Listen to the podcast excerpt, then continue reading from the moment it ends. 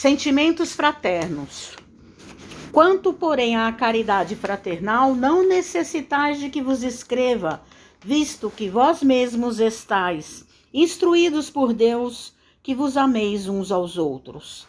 Paulo, 1 Tessalonicenses, capítulo 4, versículo 9. Forte contrassenso que desorganiza a contribuição humana no divino edifício do cristianismo é o impulso sectário que atormenta enormes fileiras de seus seguidores. Mais reflexão, mais ouvido ao ensinamento de Jesus, e essas batalhas injustificáveis estariam para sempre apagadas.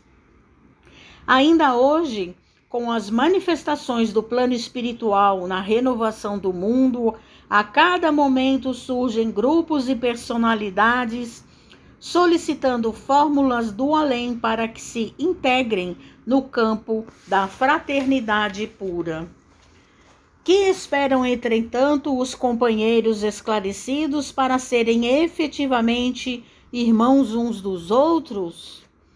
Muita gente se esquece de que a solidariedade legítima escasseia nos ambientes onde é reduzido o espírito de serviço e onde sobra a preocupação de criticar, instituições notáveis são conduzidas à perturbação e ao extermínio em vista da ausência do auxílio mútuo no terreno da compreensão, do trabalho e da boa vontade. Falta de assistência? Não. Toda obra honesta e generosa repercute nos planos mais altos conquistando cooperadores abnegados. Quando se verifique a invasão da desarmonia nos institutos do bem, que os agentes humanos acusem a si mesmos pelas defecção nos compromissos assumidos ou pela indiferença ao ato de servir.